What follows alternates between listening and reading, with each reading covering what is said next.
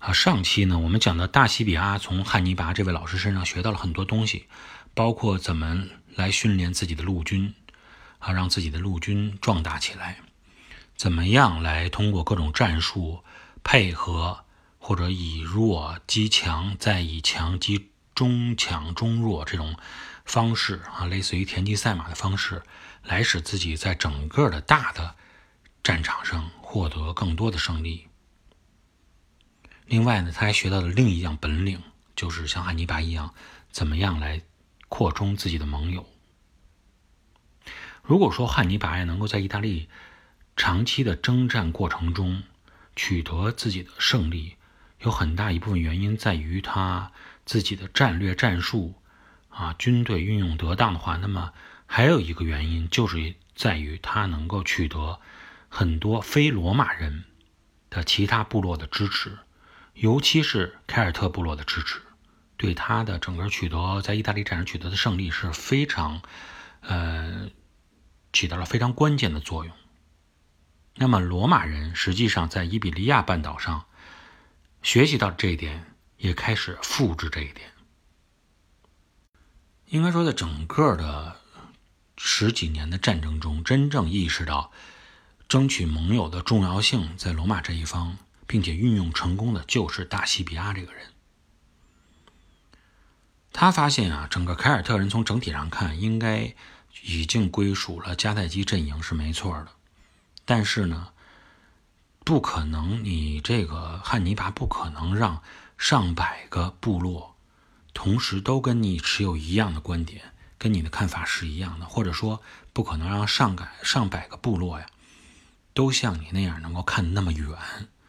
把眼光放那么远，有很多部落实际上是比较短视的，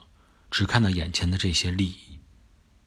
就比如说，大家还记得当时汉尼拔很顺利的穿越了整个外高卢地区，却还是曾经在阿尔卑斯山西的山谷中，我们说过，曾经遭遇过部分凯尔特部落的攻击。那么大西比阿呢？通过他的观察，觉得在伊比利亚半岛情况也是这样。虽然呢，大部分人都是属于迦太基的同盟，但是他们成为他的同盟的原因各不相同。汉尼拔采用的方针政策就是胡萝卜加大棒。所谓的胡萝卜加大棒，就是说我给你好处，我也给你用我的军事对你进行威胁。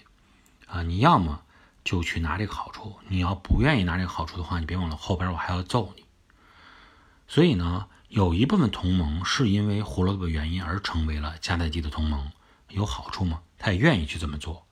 还有一部分同盟实际上是受到了大棒的威胁，而不得已卷入了战局。也就是说，实际上在他们的心理层面是不一样的。比如说，在汉尼拔出征之前，我们也提过，他对梅塞塔高原那些不顺从的。他统治的那些凯尔特人就曾经进行过两次讨伐，虽然都取得了成功。那么呢，从现在看来，应该说那些凯尔特人可能就是被迫啊，恐惧于大棒的原因而被迫加入到同盟之中。从心理层面上，并没有完全的跟你融合到一起。特别是大西庇阿在攻陷了新迦太基城以后，他就发现，哎，有些凯尔特人这些人质啊，很愿意他。攻破新加的基城，而且非常愿意顺服于罗马人，成为他的盟友。啊，像这种情况下，他就觉得，那我可以继续向一些凯尔特人进行示好，表现出自己的友好态度，在伊比利亚半岛上争取更多的盟友。那么现在这个局势就比较明朗了，就是说，大西比阿虽然从单对单的这种实力上来说，确实不如汉尼拔，但是他会学习。啊，会复制，不论是在军事上、在政治上、在战略上、在外交层面上等等各个方面，一概都复制汉尼拔模式。那么这样下来以后，本身罗马的军队、罗马的实力又比较强，有这种强大的帝国在后边支撑，所以导致留住伊比利亚的这些迦太基人压力就会是越来越大，而且不只是在军事层面上，整个的包括政治、外交、盟友方面都是节节的感觉。非常的吃力。那么，罗马人在战场上的不断的胜利，尤其是能够那么快的拿下新迦太基城，从根本上既动摇了本身坚守在伊比利亚半岛迦太基人的这种决心和信心，同时也使更多的盟友出现了摇摆。那么这样情况发生了以后，就摆在了伊比利亚半岛上迦太基守军一个非常重要的问题。实际上，这个问题呢，当时包括亚历山大攻击波斯帝国的时候，波斯帝国也是面临的这样的问题，就是到底我应该是采用这种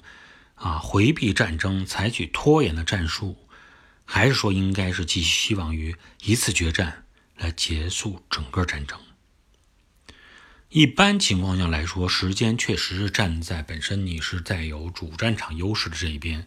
你拖延可能会更能很好的把这个问题解决掉。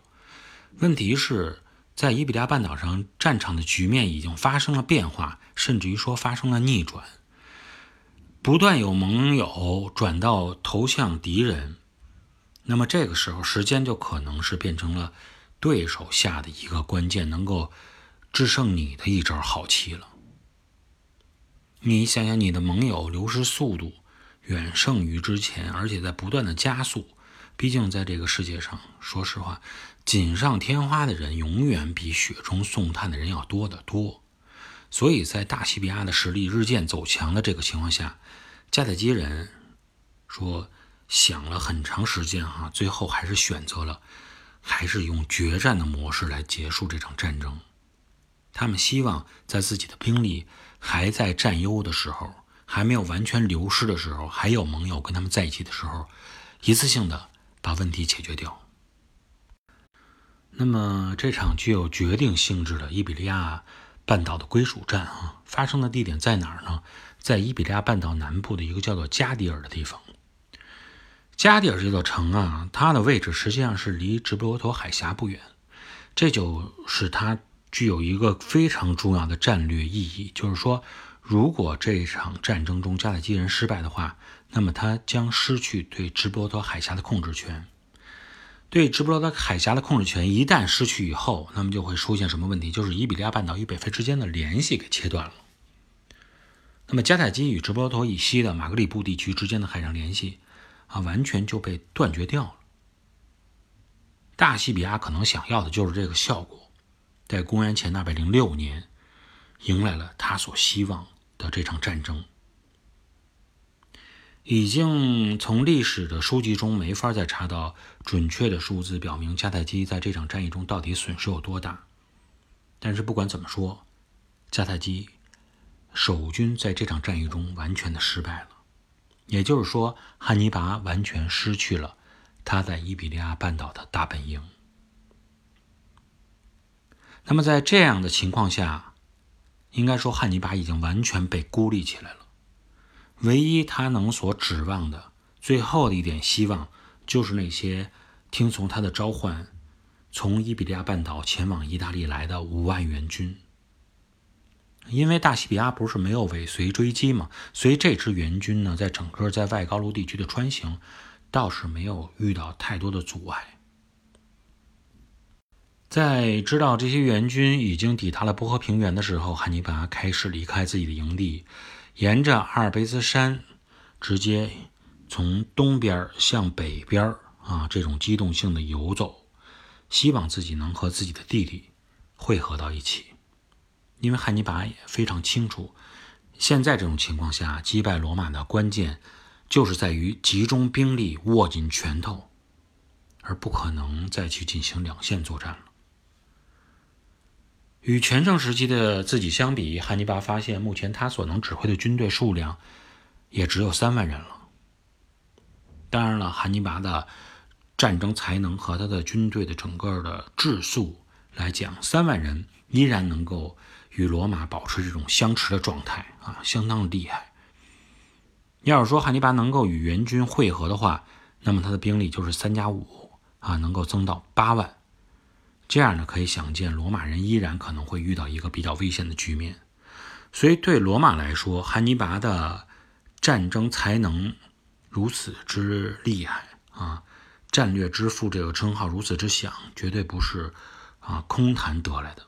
他们想要做的，就是一定要尽一切的努力，阻止汉尼拔兄弟会师，阻止汉尼拔能够带领更多的军队跟他们进行大战。那么罗马人到底做没做到这一点？我们在下期节目中跟大家一起继续来探讨。感谢各位的收听，这期节目就先聊到这里，再见。